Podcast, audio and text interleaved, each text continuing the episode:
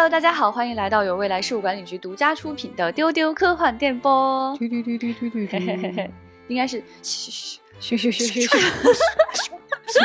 天就是羞羞科幻电波。对，因为我们今天要讨论的话题是 Spider Man。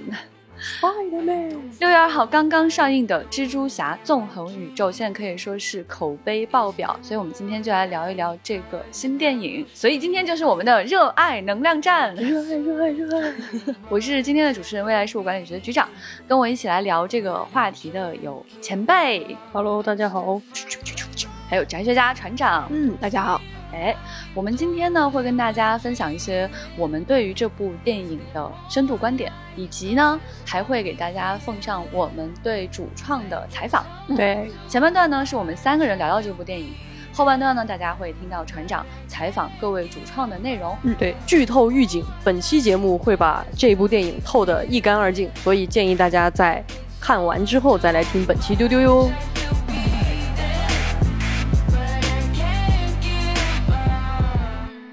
话说，蜘蛛侠其实已经是有六十一岁了。他初次登场是在一九六二年八月十号的漫刊杂志《惊奇幻想》的第十五期《Amazing Fantasy》。Amazing，八个月后呢，他就拥有了主角名义的单行本主刊漫画《神奇蜘蛛侠》The Amazing Spider-Man。Amazing Spider-Man。OK，大家也知道他的名字叫 Peter Parker，然后他被蜘蛛咬了，后来的事情大家都知道了。嗯，那么六十一年后，想要在这样的主题下翻出新花样，会有一种什么样的感受呢？那这部长达两个多小时的电影带给两位什么样的感觉呢？前辈来说说。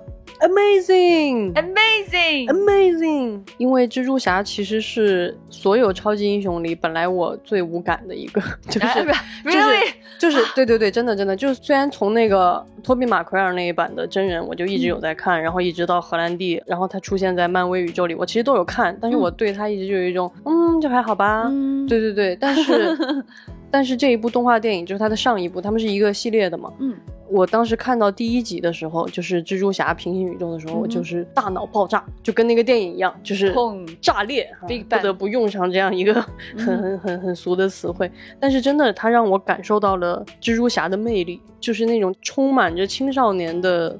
能量的一种非常自由、非常放肆的，就是哎。就是关于蜘蛛侠拉着蛛丝在城市间游荡这件事情，哎本来我以前从来就没有觉得那么有趣。结果它是猴儿啊，呃，对啊，是这样吧？我觉得你可能是有这样的共鸣。但是这个动画，当我看到他真的拉着蛛丝在城市间穿梭的时候，我真的感受到好美、好自由。我第一次感受到蜘蛛侠的那种魅力，我也第一次理解了为什么这个角色是漫威的很多当年的那些，不管是主创啊，还是漫画的那些创作者，其实都是他们心头特别特别喜爱的一个角色。我终于有点 get 了。嗯，嗯，interesting，就是前辈终于在这部电影当中。经历了那么多电影之后，终于在《平行宇宙》这部电影当中感受到一种自由和放肆。哎，对对对对对我觉得很有意思。虽然说蜘蛛侠现在至今已经六十一岁，但实际上在这部电影当中他是十五岁。是的，哎，是的，十五岁的青少年拥有什么样自由奔放的灵魂，就会在这里面看得到。嗯，那船长感觉呢？我觉得，如果是五年前看它的时候，就那个时候屏幕上这种二 D 加三 D 加真人的结合，包括多重宇宙的故事，还没有像今天这么的爆炸。对对，就当时所有人都会说这是从来没有见过的东西，但是今天我再看一遍一，然后包括现在我看了二，我还是能感觉到同样的快乐。我觉得这就很不容易了。嗯，就特别是在我们看过了《瞬息全宇宙》这样的作品，是的，包括去年早些时候还有《奇奇弟弟救难小福星》这样的，嗯就是展示不同次元画风的交融的可能性。就是他嗯他还是想让我感叹动画万岁。啊，哎真对，而且他就恰好回应了这两年吧，动画界的很多呼声，比如说陀螺导演，他在各个电影节，他都会讲，反复的讲动画不是一种类型，它不是一种风格，它就是电影本身。嗯而且对大家对他为电影带来的可能性都已经有目共睹了，所以请大家多给他一些支持，因为他已经准备好进入下一个阶段了。嗯，真好。其实回忆到五年前出现《平行宇宙》这部电影的时候，它起到了一个重要的角色，就是向大家去科普平行宇宙这个概念。嗯，因为在漫威的历史里，确实已经存在大量的平行宇宙。是的，接下来不可能只给大家看一个英雄，他们的嗯野心，包括达斯米奇的一些想法，都促使 这件事情必须走向多元化，嗯必须把所有的历史都掏出来拿出来赚钱。那怎么做呢？所以在这个时刻，就是要跟大家去讲，哎，漫威是拥有平行宇宙的，而且平行宇宙里面的角色是可以同时出现的。对，就可以到什么程度呢？就他有可能是个猪，他有可能是 蜘是个马蛛侠，对，它有可能是黑白的。嗯对对它有可能没有办法认识彩色，它也有可能像一个卡通人物那样，从兜里掏出一个比它还要巨大的榔头。大锤子嗯摆，嗯，它还可以是是马 这个马和它的主人一起被咬了，嗯，还有可能是霸王龙，对，哎还有可能是猫，哎对，对，所以当时出现的这部电影可以说真的是 mind blowing。嗯，而且在电影当中，就像前辈所说，它有一个 Big Bang，所以把整个的这个平行宇宙给炸出来了。是的，那么在这样前作的压力之下，来到了二五年之后，哦到底要去呈现一个什么样的电影，其实压力是非常巨大的。对。对对，而且我相信主创们也是充满了野心的。是的，但我自己在看这部电影的时候，我感觉到一种释放，嗯，就是一种自由。嗯对，就如两位所说，他一方面能够看到青少年的那种恣意，另外一方面看到就是这种动画万岁的感觉。嗯在这部电影当中，我感觉到它是一个彻彻底底的艺术家电影。嗯，说的对，是这样的，它允许所有的艺术家在其中放肆，它允许艺术家去推翻并且重新思考，它嗯。允许所有的画面可以发生。是的，那么，在这样的允许，在这样的肆意下，我们才看到了这样一个很难用简单的语言来形容的电影。嗯嗯在电影后，我确实很认真的在网上看了很多的评论，我们也嗯查找了很多大家的这个反馈呃、反馈，但看到的最多的词就是炸裂、炸裂好、升级，太棒了！不知道该说些什么，请大家不要剧透。就是你会发现说，在大部分的评论当中，除了觉得好，实在太棒了，真是太开心了之外，哈，在第一时间很难看到深度观点。嗯哎、我觉得这不是大家的问题，这恰恰是这个电影的魅力所在。是的，是的，就是在两个多小时的这种 mind blowing 的这种爆炸性色彩出现之后，在两百八十位蜘蛛侠出现之后，你的大脑有点宕机。对，我觉得这，才是这个电影带来的最深刻的一种变革。嗯。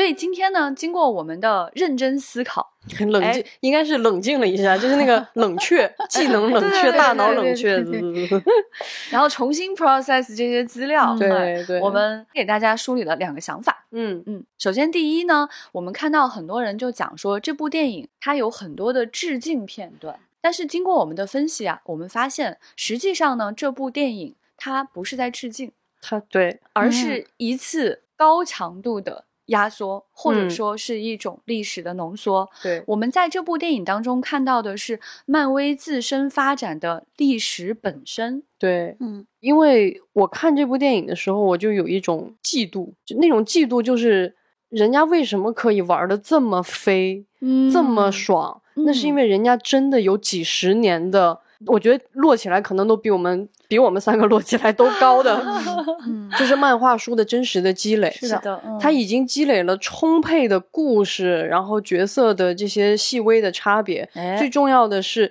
你以为他在致敬的那些东西，不是他现在才找来拼贴的，对是人家过去就这么画的。嗯所以我觉得在这个里面，我看到了一种主创的自信，就是大家如果记得第一部，然后包括你看过第二部的话，你会看到他在每个人物出场的时候，他会真的把那本漫画书摔在你眼前。是的。就告诉你说，就是这个东西给你的一种非常奇妙的感受，就是你既觉得它，你像是在看这本漫画，你又觉得这个漫画里的人活过来了，他们在哎漫画之外，嗯他们组接在一起，所以就感觉非常非常奇妙。嗯。对于创作者来说，你就是真的就是只有一个字，就是嫉妒。嗯 我觉得有一个非常有意思的表现手法，在这嗯。个系列当中，就是每当他出现一个新人物，这个新人物有一个开脸的一个过程，告诉诉你他是谁，呃，他是在哪个宇宙，然后怎么被咬的，大致的嗯性格、对长相是什么样，然后啪，一个漫画书就会出现在这个荧幕当中。那么这些漫画书的封面都是历史中真实存在过的。是的，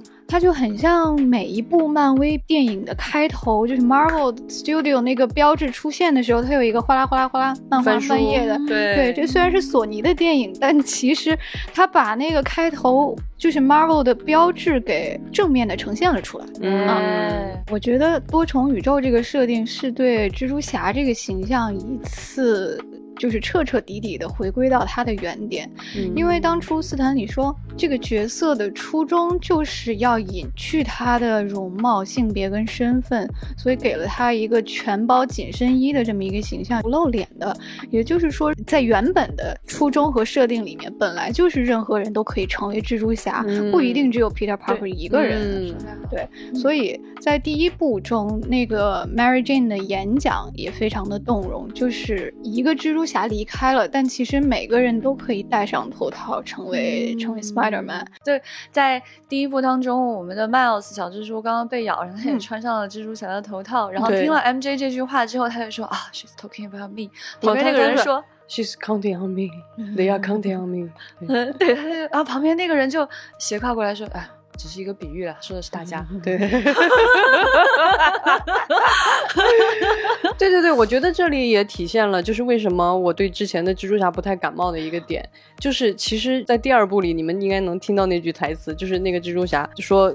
哎，我们是蜘蛛侠，我们都应该有幽默细胞的。你是唯一一个不幽默的，就是就其实蜘蛛侠他就是这样一个挺话痨的，然后嗯特别幽默的，但是在之前的真人这一点其实有一点点被抹杀掉了，他就显得有点 boring，就是一个苦孩子，又穷，叔叔又死了，然后对吧？就是那种感觉，所以我特别同意船长说的，这是这种这种回归感，嗯他把以前蜘蛛侠身上那种快乐最重要的魅力，嗯，只是全都放大了。嗯，嗯对对，所以到头来，这个角色本身就是一种自由或者多元或者包容的一个一个代名词，而且。嗯当年的这个漫画创作模式，就是任何人都可以画蜘蛛侠的故事，嗯全世界的各种艺术家都可以借蜘蛛侠这个英雄的角色来描绘自己喜爱的文化里的 hero。嗯，就这部电影的资深制片人，他就说，他觉得电影传达的其中一个信息就是英雄可以存在于所有文化中。特别好。哦，好喜欢这个观点。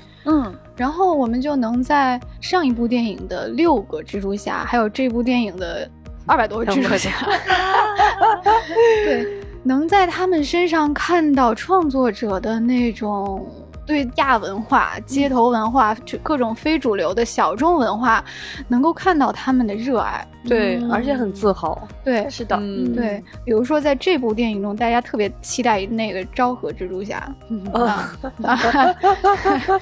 还有上一部很喜欢的那个小女孩，就是蜘蛛侠 Penny 啊，嗯就开二次元。开战甲的，在她的原本漫画中，Penny 她跟真嗣、跟凌波丽和明日香是同学，然后他们的老师长得跟安野秀明一样，what？然后他开的这个红色的机甲是有点像二号机的，Really？所以就是日本的这一波蜘蛛侠的变体，它致敬的是当年的日本特摄片英雄，哦，啊还可以这样。还有 EVA。船长说了，我终于放心了。我当时看的时候，我就觉得有点像，我有一瞬间觉得啊，这有点像 EVA，但是呢，不敢吭声。我完全不敢吭吭声，因为我会觉得肯定是因为我不够了解 EVA，、就像那种分不清高达跟 EVA 的人看 EVA 一样。船长给我这个信息真的是。嗯 好炸裂呀！怎么会有这么奇怪的，跟真嗣是同学的蜘蛛侠呢？对，所以就是包括这次大家很多人都会喜欢的朋克蜘蛛侠。哦，他太他太他太有意思了，我好喜欢他呀太有趣了，他每一句话都上纲上线，就是那个年代的反叛的人嗯。的那种、那种劲儿，就是那种特别带劲儿，特别有自己的想法。嗯。然后他做的每件事情，比如说他说我我不相信团队，比如说那个小蜘蛛 Miles 跟他说一个像命令一样的话，他就说我没有要听你的命令，但是我现在会去做这件事情，就是 真的太好笑了。不。接受命令，对，然后打架到一半说我不参与了，走了。哎，对，真的非常朋克，而且中间就是有一栋大楼沉进了那个呃斑点之后，他说资本主义的灭亡。对，然后他的画风呢，就像当年的那种朋克乐队的海报一样，就各种纸片撕碎了贴在一起，对拼贴风格对，他就就大家会在他身上看到一串儿，就是那种艺术家，包括他来自的这个卡姆登镇，也是朋克文化的发源地，嗯包括他还参考了 Ashley Wood，啊、哦是我们很熟悉和喜欢的一个玩具设计师和插画家。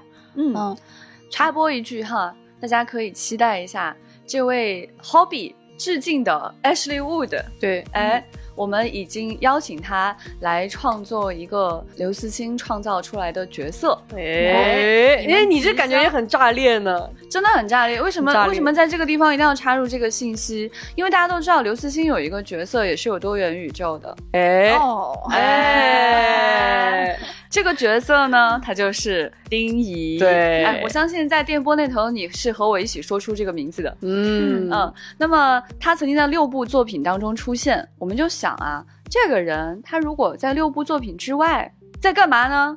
哎，他是什么样呢？在干嘛呢男的哦女的呢？哎，哎，是动物还是人呢？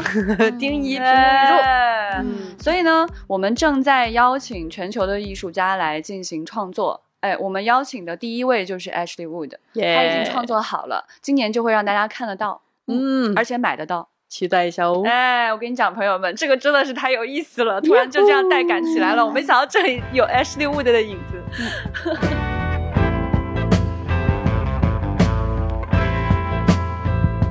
迈尔斯就不用说了，就美国黑人文化、街头艺术。对，啊，这次很喜欢的是他对宅文化的这个强调。小黑猪是一个老二次元了，对对老二对对对次元，哎，对，我们可以在他的房间里看到呃什么超凡战队的手办。啊然后呢，嗯，这次电影中啊、这有一点剧透啊，有一个让倒吸一口凉气的，就是就是格温嚓一下把他珍藏手办的包装给撕开了。当时我真的是，对，当时我们在时空观影团的现场，可以说内场的观众都非常窄，所以我真的是听到了全场的那种，然后，然后大家。完以后又又一起笑了起来，我真的我真的笑疯了那一瞬间。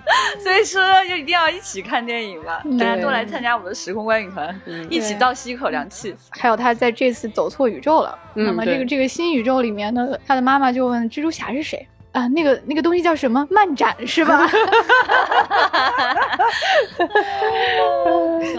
尔斯一定是一个经常去漫展买玩具，然后买回来就是舍舍不得撕的一个一个一个小阿宅。对。对，就是狠狠的、深刻的共情了。嗯，呃，还有这个《蜘蛛侠二零九九》，那么它的创作者很明显的致敬了这个《银翼杀手》，你可以在电影中看到雨夜、鸽子，在楼顶沉思，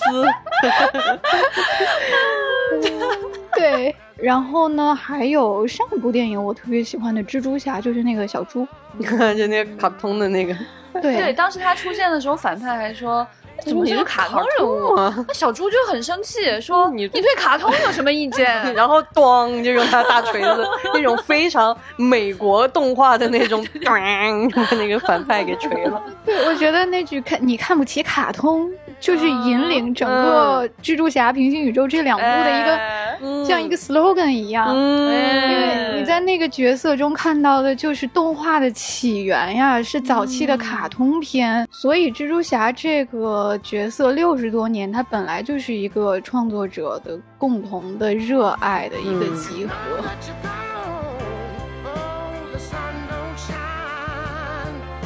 Let 呃，前些年我们跟这个漫威的几位高层在聊天的时候，他们就讲说，蜘蛛侠确实是他们最喜欢的一个角色。嗯他们就很认真的讲说，他们希望让大家感受到的是，他戴上面具是英雄，他揭下面具有可能是任何一个人。嗯，那我觉得在这个蜘蛛侠的动画的系列当中，我们深深的看到了这一点。是的，哎，不管她是印度人，还是一个穿芭蕾舞鞋的姑娘，对，哎，你总能找到那一款对你来说内心更有共鸣的那样的一个嗯存真在。的是的，是的，那么，在这样的深厚的积累之下，我们看见的就是一页一页曾经出现在漫画当中的故事人物。你有的时候甚至都会觉得，是不是他们真的从漫画书上剪下来粘在了这里的这样一种 强烈的感觉？嗯所以，他真的不是说在今天要去做一次致敬，对，对而是很轻松的在向你展现它的历史的蓝图。是的，嗯，那么他们是怎么做到说可以这么放肆的把所有人所有故事放进来呢？是因为他在设定上做了减法，对，并且把这种减法一以贯之的彻底的叠加了出去。是的就是他使用了蜘蛛网这样一个意象。没错。嗯，前辈来给我们讲讲这个部分。对我看到这里的时候，也是一直在惊呼，就是嗯怎么可以这么聪明？当我们就是想要做一个蜘蛛侠的新的动画的时候，他非常聪明，他找了一个最浅显易懂，就是平行宇宙、这个事儿几乎不用解释了，所有的观众都有这个认知，就是平行宇宙嘛，那就是什么样的都可以存在。然后又跟他的这个过去有这么多不同画风的蜘蛛侠，我要把它捏到一块儿，我就不需要再去设定什么别的逻辑了，我就说是平行宇宙，在这个点上，所有人都不会去 question 了。首先，这个就做的非常扎实。然后最棒的是什么？就是这部电影让我感觉到，过过去他们积淀了几十年的蜘蛛侠，全部像那个很繁复的蜘蛛网的结构，把它们全都粘过来了。哎，就是你就有一种那个主创发了个蜘蛛丝，然后歘就把两百多个蜘蛛侠全都抓回来的感觉。所以在这个第二部里面，你会看到小黑蜘蛛进到了那个所谓的蜘蛛侠的大厅，一进去全是各种各样的蜘蛛侠，然后大家就在彼此问候，然后会有那种非常无聊的格温一路走过去，就会有很多蜘蛛侠嘿格温，然后那边就会嗨嘿 Peter，然后很多 Peter 就会说嘿格温，哎很好笑。对很好笑。然后他把这个蜘蛛网的这个意象，一个是他们的大厅，然后他们里面所有的设备，包括他最重要的那个把人传回平行宇宙的那个设备，也是一个大的蜘蛛形。然后他所有的意象都是蜘蛛在结网，然后向你展开的就是各个平行宇宙的网络，而且你能看到这些网络之间的那种连接，所以整个故事全部是串在这样的一个设定之上，它清晰简单。非常非常 spider，就是 spider 到了极致。嗯，而且他在穿越平行宇宙的时候出现的那个虫洞，嗯实际上是一个多边形。嗯，你也可以理解，它是在众多的蛛网当中看见的一个空间。没错。嗯，刚才也前辈也讲到，小蜘蛛进入到这个大厅之后，你看到无数个蜘蛛侠，嗯那么它是怎么来呈现的呢？嗯它呈现出来的方式是在这个空旷的大厅里有上下左右各个方向伸出去的这种横梁。对哎，那这种横梁其实看起来也会像是一种蛛网的对，结构。结构。嗯嗯是的。嗯，还有很多科幻片儿中，我们都会看到，就是这种多重宇宙题材，它梳理这个世界线的时候，就是层层叠叠的这种丝线，就是嗯像思维导图一样。嗯，这个就是天然的蛛丝的形状。对。啊，还有很多电影喜欢使用镜子碎裂的这种意象、啊，每一个碎裂的镜片都是一个宇宙或者一重身份，它碎完了也很像蜘蛛网耶。是的，是的，此处涉及剧透啊！而且在这部影片当中，它讲述的每一个蛛网的节点，嗯是一个就是死去叔叔或者死去亲人的这样的嗯一个悲痛的节点。那这个节点就像是蛛网交错的那个位置。嗯嗯，这个也是我看到第二部的时候特别震撼的一个点，因为其实第一部的时候，它相当于是告诉你开启了一个平行宇宙，但是当时只有六个，它埋了一个小小的伏笔，让你觉得是不是还有更多。然后到了这一步，它的呈现方式居然就是打开门一下子扔给你，属于有一点就是我当时都有点懵了，就是啊就就这么来啊，大震撼。对，大震撼。但是后边我发现，为什么我觉得他在剧作上特别特别厉害，嗯就是他给了我们一个非常扎实的设定，就是告诉你这些平行宇宙的蜘蛛侠，因为大家以前都会吐槽说，那为什么蜘蛛侠每次都是要不就死死叔叔，嗯。要不就要目睹一个，反正总之是跟你嗯。特别亲近的，对。在你心中占有特别重要的人的地位，对，嗯。得死亡。他直接把这个大家都会有一点点吐槽，或者说会拿出来开玩笑的东西，直接正面的放进了这一部电影的设定，而且它成为一个至关重要的设定是什么？正是，也就是说，所有的蜘蛛侠都需要经历的这个事件，成为了这些蜘蛛侠的网络得以稳定、得以连接的那个最重要的节点，嗯。所以你不能去轻易的改变这个节点，让一个蜘蛛侠没有去经历这个失去至亲的痛苦。所以这一下就带来了整个第二部的这个剧情，就是小黑蜘蛛不愿意接受这一点，他不相信如果我救了一个人，那个宇宙就会消失，所以成了一个非常非常重要的下一部电影要去解决的问题。所以大家可以在这里看到它的视觉元素，它要出发的这个设定的最基础的那个点，到它的叙事，到它的这个视觉的意象，全部都是绑定在一起的。我看到这一点的时候，真的就是惊呼，这个真的是非常非常高明的手法，嗯而且要很聪明的才能把这些东西揉到一起去。其实，在科幻电影的创作当中，我们经常讲这件事情，并不是你的设定越多越好，对越复杂越好。一会儿出来一个这个，出来一个那个，其实能够把它们合并到一起，用一个东西穿出去，在一起，哎对，那个才是最有力量的。就像那个蜘蛛网，唰可以穿透嗯好多好多的漫画书的那个感觉，很嗯聪明。对，恰恰是因为有了这样一个非常聪明、非常扎实、能够连接一切的、做了减法的世界观，他才能嗯够在里面尽情的去做加法，哎，粘一个这个，粘一个那个，再粘一个这个。对，不管出现什么样的一个画风，在这个世界都是合理的。没错所以这就来到了我们第二个想跟大家分享的这个话题，因为我们看到说有一些评论就讲说这部电影它的故事会弱一些，嗯它最好看的就是画面，大家看看画面好了。两个多小时的精彩画面，大家可以在里面看到无数种蜘蛛侠。那么到底是不是说它的形式是大于故事的？是不是说它完全是一个流于表面的东西呢？我们不这么看，我们认为说它的艺术不是流于形式，而是一种真正的电影新语法。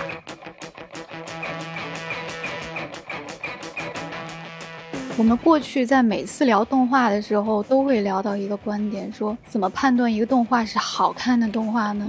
就是他做了只有动画才能做的事情。嗯，对嗯，也就是说，放弃拟真这件事情，，对，呃，去保留他表达抽象的这种能力，并且把它最大化。嗯，是的，是啊的，，蜘蛛侠这个角色，其实他最初风靡世界，他的能力、他的喜怒哀乐、他的故事，包括这个角色的悲剧性，最初就是通过漫画或者是动画对，这种抽象的艺术传达给全世界的。比如说，他的蜘蛛感应都是用区区的小线条，对，包括他呃，在漫画里面还有一种手法，就是一半面具一半脸。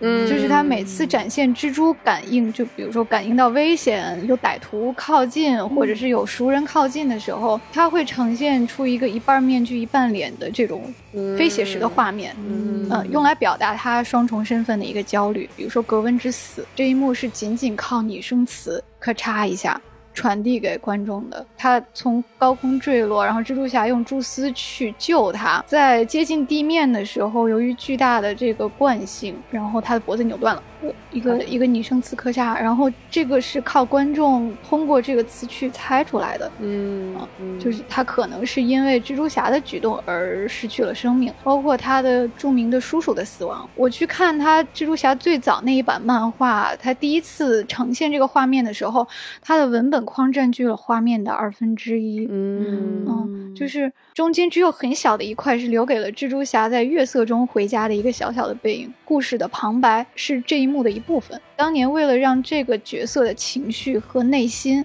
包括这个场景的氛围被看见，只能用各种不写实的、夸张的手段，嗯各种各样的辅助线、拟声词，对，包括各种的色彩和形状去补充表达。嗯所以，抽象事物的可视化本来就是蜘蛛侠这个角色不可分割的一部分。嗯，那在这部电影中，我们看到动画或者说漫画这种表达抽象的能力被进一步的强化了。对对，格温的每一次的内心的情绪的波动，都是通过色彩的变化表达出来。嗯比如说，他每一次跟他人拥抱，背景上面呈现的颜色都是不一样的。比如说，有一团粉色在白色的画面中心慢慢的荡漾开来。嗯嗯，还有这个画面背景只能展现他目前专注的这一块事情，是的就是越往远处越模糊，然后就融化在那个水彩里面。嗯，也就是说，何温的这种水彩画风，完完全全就是一个内心的具象化，嗯，对，它不承担实际的场景或者是风景的这样的一个功能。嗯，我觉得船长说的这一部分非常非常的精彩，就是船长向我们完全传递了漫画或者说这种动漫它最本质的那种魅力的来源。是的，那其实为什么我们认为在这一部里面，这个东西其实大家惊叹的是什么？是因为电影理论上是有自己的语法的，嗯，对吧？尤其是我们在看真人的这种表达的时候，电影其实追求的就是一种真实，嗯所以在人物的这个呈现上，我们不会一直让这个人把他的心理的活动说出来，大家就会觉得，哎，这个手法好像有点低劣，就是一定要通过这个人物的表情啊，他的动作呀。再去理解这个人物内心的东西，嗯但这些东西在漫画那里是很可以很直接表达的。对，所以这一部的感觉就是创作者就是把这些以前电影会规避的东西，我不管，全部拿回来。嗯。而他这个全部拿回来的这一瞬间，你突然就感受到了一种新的魅力，就是我在电影里看漫画、看动态漫画，但是它又如此的电影，它可以在这个最激烈的打斗的时候，还给你发那种拟声词，什么啊啊啊啊，哦它成为了这个气氛非常非常棒的一个组成部分。而且这种时候，观众跟这个电影的关系其实就发生了一点变化，就是观众已经不完全是那种超级超级客观的旁观者了，其实相当于它有点类似于电影内部的弹幕的感觉，它是一种嗯电影内部的人物在跟观众做一种交互的感觉。嗯所以你在看的时候，蜘蛛侠为什么会让你觉得那么爽？就是因为它有很多新东西，而且这些新东西是你以前的直觉里认为它不应该出现的，它不应该在这里。格温感受到难过了，那个颜色就开始像流淌了一样化掉了，这怎么可以这么表达？不，它就可以。你这个时候会直接的感受到这种艺术带来的最直接的那个力量，它没有翻译，它不翻译，它就是直接表达。是的，说得太好了。就是这个电影，它在创造奇观的这种手法，都是过去的所谓不可以。对，嗯对你本不可以在两人拥抱的时候，突然就把背景颜色换掉了。换来换去，变来变去。你本不可以只表现他脸旁边的这个光晕和颜色，把别的部分就不画出来。嗯对你本不可以每一次在切换镜头的时候，把它背景里面的陈设全部改掉，嗯变成他的心情。你本不可以把达芬奇画的那张画直接放在一个新的画风当中，并且让它飞起来。嗯你本部可以把一个本身自带拼贴框的一个人，然后剪下来。扔在这样的一个场景当中，是的，所以所有的不可以在这里都变成了新奇观。我们会认为说这是他创造的一种新手法、新的语言，而这种新的语言带给我们的这种冲击将会继续绵延下去，而它很有可能被固定下来，是的，或者被其他人去借用。嗯，哎，其实在这里我忽然回想起了，就是局长你们之前聊那个定格动画那一期。嗯，其实你们会就是那个观点，我也很喜欢，就是定格动画的一种美感，其实就来源于你能够看见它的痕迹，嗯。手做的痕迹，对对那种呲着毛的那种带，好像甚至带指纹的感觉，有手印儿，对，有嗯，手印儿的感觉。其实在还要那种拍出来那种咯噔咯噔一下，哎，对对对，一定要有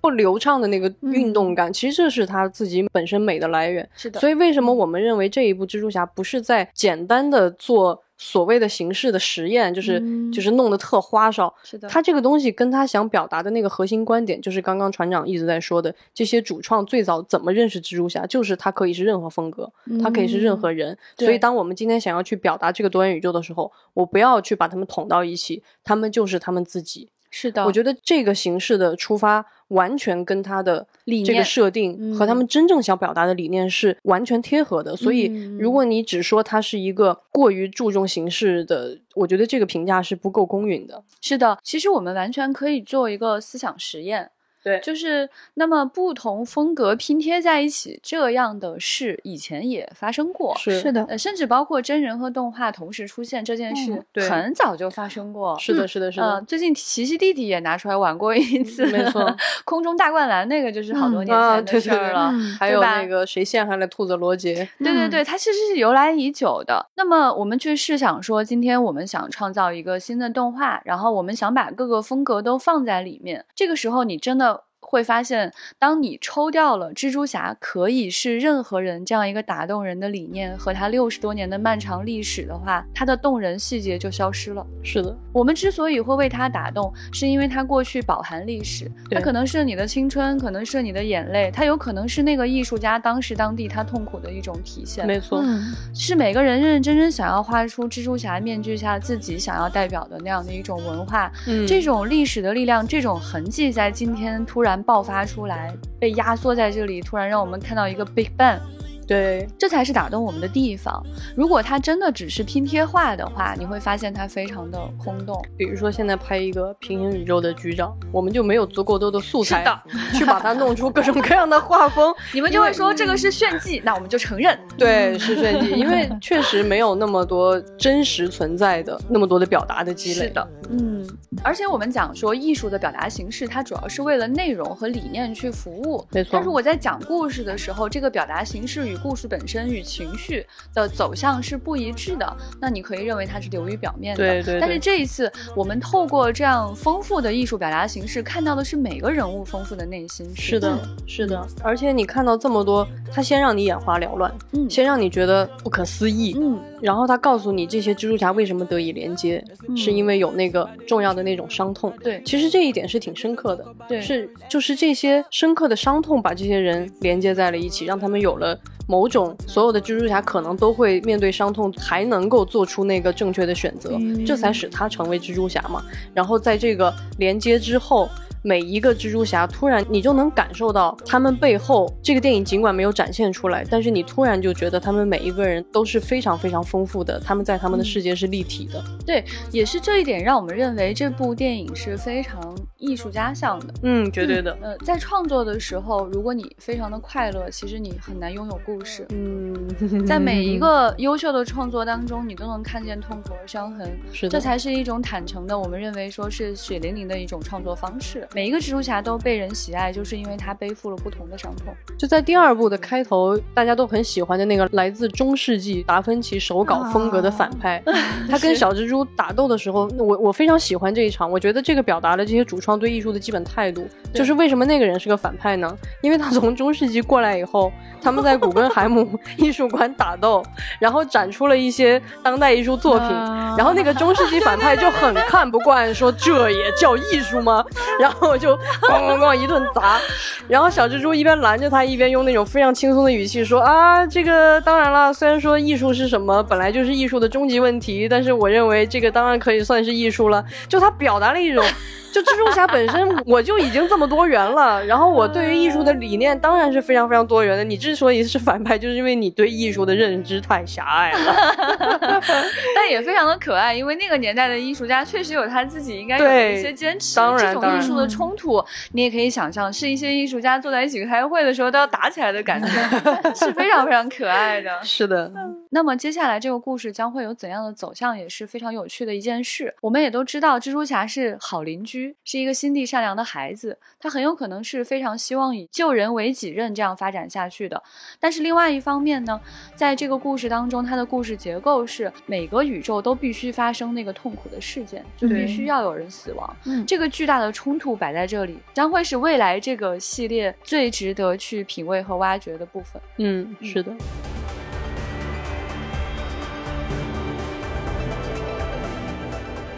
我觉得第二部这个电影其实给我们留下了一个巨大的悬念，就是它给了这个迈尔斯一个非常非常难以抉择的巨大的问题，就是你要么去救救你的父亲，而且是父亲这么至亲的一个角色，在这一部里面，他跟他自己的父亲关系是其实是挺好的，虽然他们有一点哎有一点青春期的问题吧，是是但是仍然他很爱他的父亲，充满爱的。是的，但是呢，蜘蛛侠这边的大 boss 就会告诉他说，如果你这么做了，你那边整个宇宙都都会会坍缩，所有的人都、嗯整个世界就消失。所以在这里，其实蜘蛛侠他面临了一个巨大的那种抉择，而且他这里遭受到了他的人生特别特别巨大的一个质疑，就是那个人在打他的时候告诉他说，你根本就不应该存在，你本来就不应该是蜘蛛侠，咬你的那个蜘蛛侠是从别的平行宇宙过来的。是的，嗯所以那个宇宙没有诞生蜘蛛侠，他们那个宇宙没有蜘蛛侠的保护，而你根本不该存在。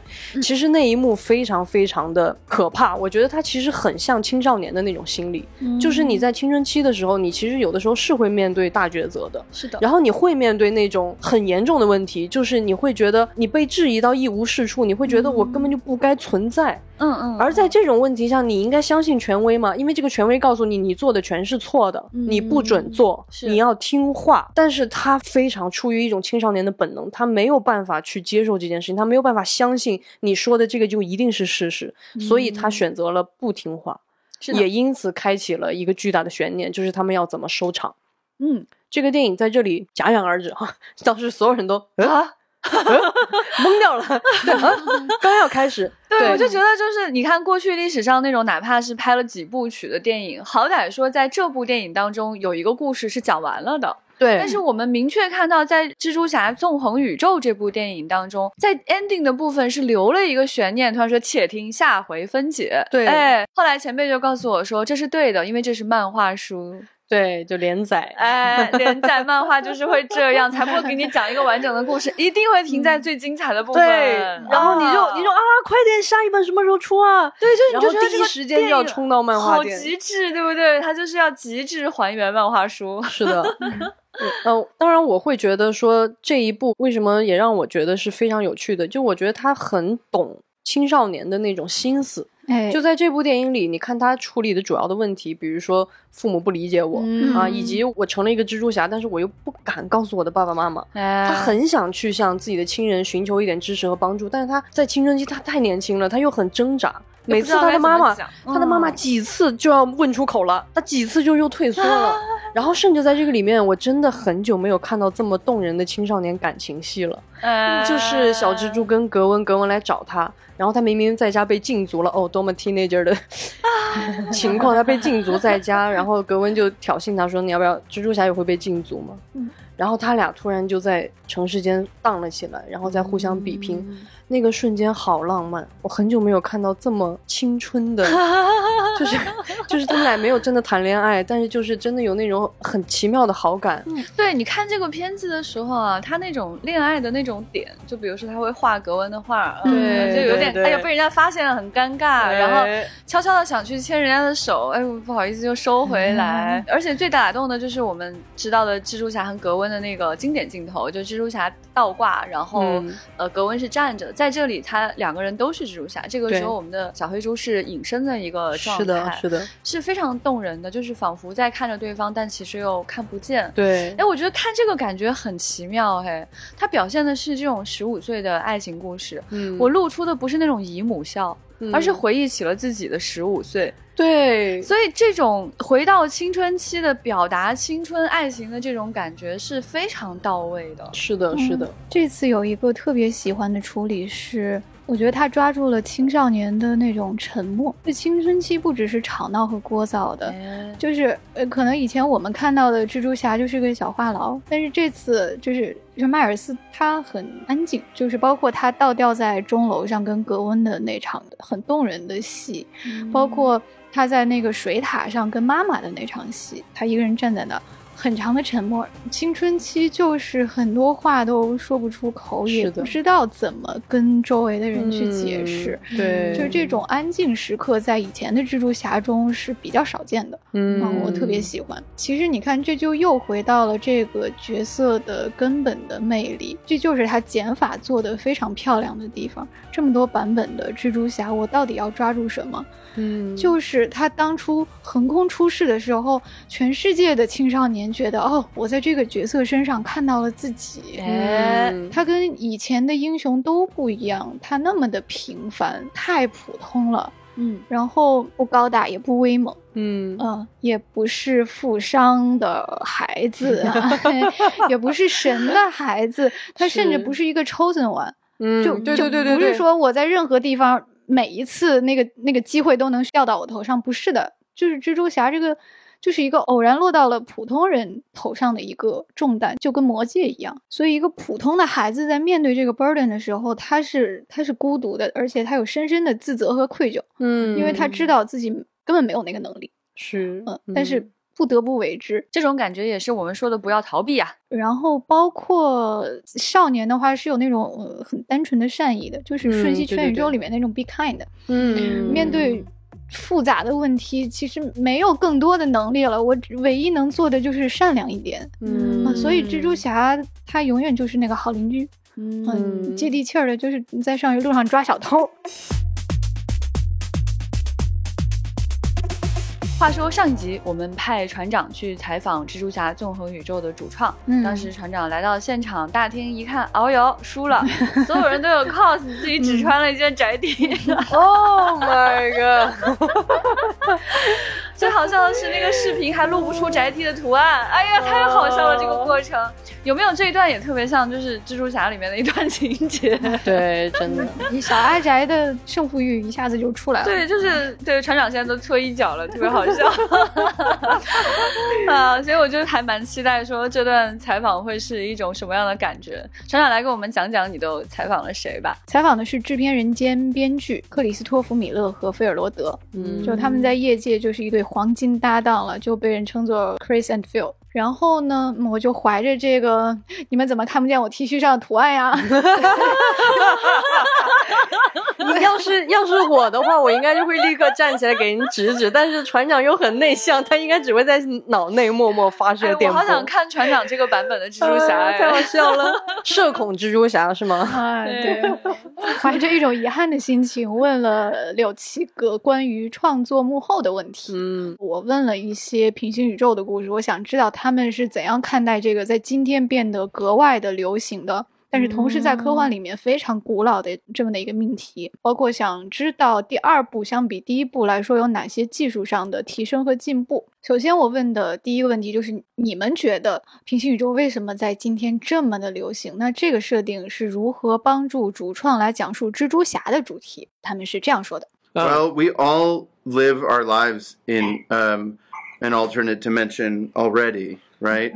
That you live one yeah. life like in IRL and another one on text message and WhatsApp and another one on in Facebook. You know, there's this. Yeah. You know, we're we're used to splitting our consciousness, so I think it's just a, a reflection of our times. Yeah, it's been uh, it's been interesting to see um, so many films sort of tackle some of the themes and ideas of what you know what a multiverse means, and what you end up getting to is realizing that when anything is possible, what's really important is having an emotional, grounded character story that you that, that you figure out what matters in your life and and and following that. And that's really what this story is about. It's about Miles, you know, trying to go out into the big, exciting world and find validation uh, through other people and other places, and realizing that he has to find it uh, from within. 刚才他们是这样说的，他们觉得平行世界或者说多重宇宙就是我们今天所处的现实的一个映射，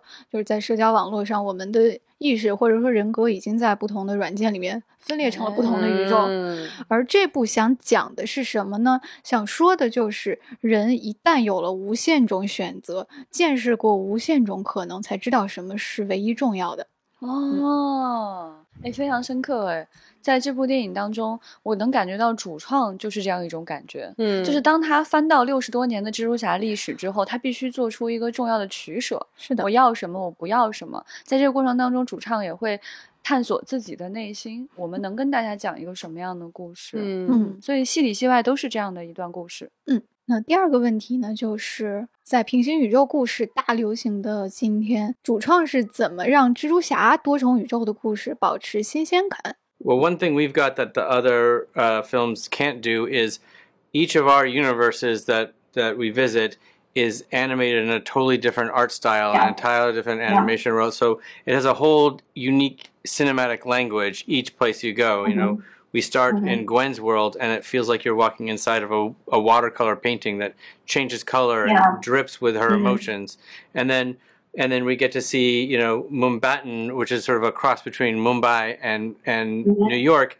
and it's busy and loud and colorful and based on these uh, Indrajal comics uh, from India in the 70s and 80s uh, that were printed with these very bright uh, colors and these quick uh, sketch lines. And uh, and then we get to go into uh, Miguel O'Hara's world, which is based on uh, concept art of the future from the 1980s by artists like Sid Mead. In every world that we visit, there's a there's a philosophical reason for it being, but it also is a visual uh, universe that you've never seen before and looks completely different from the world before it. And that's something that's really difficult to do in live action, but it's something that like, we can really do in this film. 那他们的回答其实就是刚才我们也有总结到的，就他们认为用不同画风去呈现不同世界本身就是一种新的电影语言了。这种新的语言就是他们打出差异性的这个至尊法宝了。然后两位主创说，在片中我们会首先从水彩风的格温的世界开始，嗯就各种各样的水彩晕染反映着他的内心和情绪，并且呢，随着他逐渐的融入其他的蜘蛛侠，就是他融入他的小团队，融入蜘蛛联盟的那个团队，你会看到画面上他的水彩风格也会跟其他的画风相融。哎，然后呢，就会来到印度蜘蛛侠的这个宇宙。那他所在的这个城市是孟买和纽约曼哈顿的一个结合体，叫孟巴顿。嗯 这个风格就一下子变得呃非常的潦草，就是 潦草。对，因为当年创作他的艺术家就是以以这种手绘风格而出名的，嗯线条非常的凌乱，色彩十分的绚丽。那最后呢，一个主要展现的画风就是蜘蛛侠二零九九的宇宙。那这个嗯科幻迷一看就会明白它的风格来自于哪里，就是《银翼杀手》的世界。嗯，嗯，接下来我问的是，你们认为蜘蛛侠平行宇宙的故事接下来有怎样的可能性？他们是这样回答的：Well, it's there's no the only limitation is our imagination and creativity. The thing that's wonderful for me about watching the movie is there e- each sequence is uh, like walking into a painting, and Mhm. you know we're taking the audience cinematically inside an illustration, and each Mhm. character, each dimension feels like it's handmade by an individual artist because it is. Every shot Mhm. has an individual animator, an individual lighting artist, you know, uh, you know, contributing to how that shot appears in the film, and no two shots are alike. That's what I love about it. 他们说，这种可能性也就是它的创造力本身，因为每一个镜头、每一个画面都是由很多位不同的艺术家纯手工创作的。他们将它形容为一种手工艺品，你分不清这一幅画面中到底谁是谁的。影片中也没有哪两个镜头是一模一样的。对我特别喜欢他们的这个说法，因为现在大家都能感受到，就是在 AI 的这个崛起之后，会有一些悲观的想象，就是觉得以后这些东西是不是全都 AI 就能画了，然后人的这种创造力是不是会被取代，或者是就没有那么有价值了？但是其实在这部电影里，我们就能看到这种真正的手工的这种创造，它的那种魅力，我觉得仍然是无可取代的，就是一种真正的对艺术的那种热爱和追求，然后那种极致的、绝不重复的手工艺的东西，我我相信这种东西，即使在 AI 以后再发展，它反而越会彰显出它的价值。那实际上这部片子有几种画风呢？Huh. I Oh, mean, man. it's hard to count because Depends how you score it. yeah, so many of the there's characters in this, and each character comes from their own universe, and they are animated and and rendered in a in a unique style that is bespoke to them. Like we have Ben Riley, uh, you know, also known as Scarlet Spider, and he's drawn in this very '90s style with these big inky shadows, and and he has his own style, and all these different characters have their own style, and we've only scratched the surface of what's possible. I'm going to say about a hundred. Right. There's a hundred, Wow. probably about a hundred different art styles uh, in, in this film, and uh, and there's you know it, the the number of more are is infinite for the number of different artists that exist on Earth. 他们的答案是太多了，根本数不清，大概一百多种。嗯，就是很多种画风只 来得及画了一个表面啊、没有没有细啊做，嗯，但实际的数量是有这么多。对，就是看到统计说有二百八十多个蜘蛛侠嘛，嗯这里面还没有包括反派，以及他们来到的真人世界。嗯嗯，还有乐高，然后呢，就替大家问了一个我们都很好奇的问题，就嗯是这部作品创意和技术谁在先？嗯因为看到很嗯多评论，包括大家很多的猜测，都会觉得他们是不是为了呈现这个画面才去那么编情节的？那哦那主创的回答是什么呢？Well, everything is comes from the story, you know. So, and when we um, design a new character, a new universe, it's always about, you know, how can that help um, emphasize and support what's going on with these characters and how they're feeling and how they're relating to one another, right? Um, so if you watch Gwen, like Gwen's dimension is responsive to how she's feeling, right? It will look different Yeah. depending on what's going on. And even Gwen in scenes when she travels to other places, her color and texture will change almost like a chameleon, Yeah. right?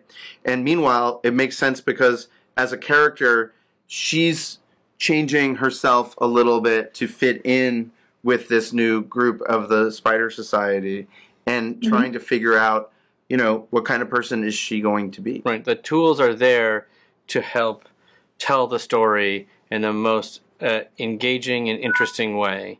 Um, we're never, f- you know, following what we can do. It's we're saying, can we do this? And then everyone says, we don't know how to do that yet, but we'll figure out a way to do it. That's it. And uh, and so that's how you know all of these worlds and styles uh, have come to be. 他们说一直是先有故事，才寻找相应的解决方法的。对嘛？真好，嗯就应该是这样嘛。对嗯，也就是说，在这个角色的设计阶段，在草稿阶段， 就要考虑后面它如何呈现。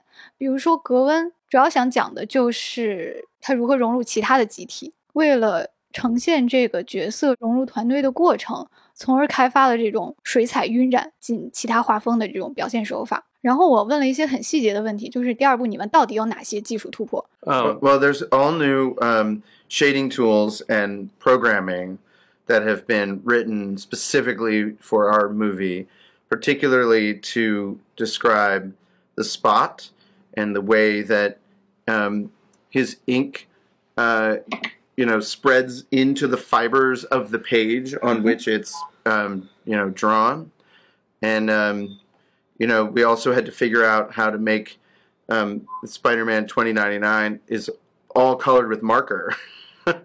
and how could you make that marker uh, um, on on the screen 24 times a second without chattering and being too busy? Same thing with Spider-Man Punk Hobie Brown. His whole world looks like a, you know, a, a- a punk zine or a punk poster Yeah. that was photocopied and collaged and torn into pieces and, and, and re-put together. And how do you make a 3D CG character and, a, and his environment uh, feel that way without it being distracting and know what you're supposed to look at and what you're seeing? And all sorts of new tools were built just to make that uh, come together and um, and then a bunch of really smart artists were able to use those tools to to make it feel like an immersive world. 刚才的回答就是实在是太多了。比如说这个反派斑点，就是为了研究它的墨迹 如何在其他的画风里面扩散，嗯呈现出一种水墨的质感，他们嗯就想了很多办法，包括这个蜘蛛侠二零九九是用马克笔画的，那么这个风格就会比较凌乱和粗糙。那你这动画一秒二十四帧，你怎么能保证这个风格不会信息过载？嗯还有就是刚才提到的朋克蜘蛛侠，哦，很多纸片撕碎了拼在一起，它还要跟一个三 D CG 的角色同框，呃，就是风格太多了。那你怎么做减法？那观众怎么知道我要盯着画面的哪一个部分？嗯，这些都是他们要解决的问题。哎，我觉得这个地方说的特别的妙。对就是当你五颜六色的东西很多，而且有些色彩比别人浓重的时候，观众会盯着错误的地方信息重点看。会嗯会对，所以他嗯一定要去把不同的这个颜色、光线引导对了，对你才会盯着那个正确的地方看。是的，是是的哎，太妙了，这个感觉。，对，而且他们还在担心不要太信息过载，就是之前明明就非常大信息量，对对对对对，因为因为我们映后我有问过一些朋友，就就明显有有那么一两个朋友，就是告诉我说，就是有点懵，就跟不上。是就是他会觉得嗯一一定要二刷三刷，嗯，但局长就会觉得我完全跟得上，我好年轻，我觉得 就是因为看了这个电影，觉得自己跟得上，甚至有那么一两秒的闲暇去欣赏一两个表情跟画面，就觉得哇，我好年轻哎。那这次我们还对谈了为迈尔斯配音的沙梅克摩尔和为格温配音的海利斯坦菲尔德。首先问的是，除了自己的角色之外，你们还想尝试为片中的哪位蜘蛛侠配音？那两位是这样回答的： Oh, that's so hard to say. Yeah. Everybody does such an incredible job. I don't know if I could if I could do Yeah. any other one except for Gwen. Right. Right. Maybe Mayday. that was cute. Mayday would be cute. Um, I don't think I would want to voice act on anybody else other than Miles, but I do love Spider Punk and how he's animated, and I love Daniel's uh, performance as Spider Punk. So 刚才海莉的回答是角色实在太多了，难以选择，一定要配的话就小梅戴吧，啊，应该会很可爱。那沙梅克的回答是他还是愿意为迈尔斯配音，不过呢，他也很喜欢朋克蜘蛛侠这个角色，因为迈尔斯对他是有点嫉妒，也有点仰慕的。第二个问题是。在他们看来，迈尔斯和格温之间的那种特殊的纽带是什么？他们到底为何而欣赏对方呢？I personally think Miles is looking at. I think I think Miles and Gwen can see each other beyond that mask. You know, beyond any. It's just I I feel like Miles feels as though Gwen he can open up to Gwen. Gwen gets it like on on any scale about being Spider Man or or having a dad that's a cop that won't listen to him and uh there there being expectations and he's trying to um break out of this this expectation box and you know um just how you know even his comedy showing up late to class and being like maybe you guys are late you know? Um and gwen being the only one that last she just gets it. She gets it. And um as that relationship or the nature of their relationship pro- pro- progresses in this movie and gets challenged you know i think that's where it's easy to say you love someone right but it's it's it's valuable to watch them love you you know and choose you um, so i think that's what we get to see in this film Well, I, I think, like Shamik said, I think they they see each other beyond the mask. I think they see themselves, a lot of themselves in each other as well. Uh, they're very similar. They're going through a lot of the same uh, life challenges, um, and I believe that only they understand what the other person is going through because of how similar their their their journeys are. Um, I think that you know Gwen really believes in Miles and she sees his potential and and enjoys the time that they spend together. So I think she's conflicted between wanting to send him off and, and encourage him and push him to go and do his thing, um, but keep him close so that they can be together and, and take on the world together. 好，刚刚他们两个都提到了同一句话，就是这两个角色能够透过对方的面具看见彼此的脸。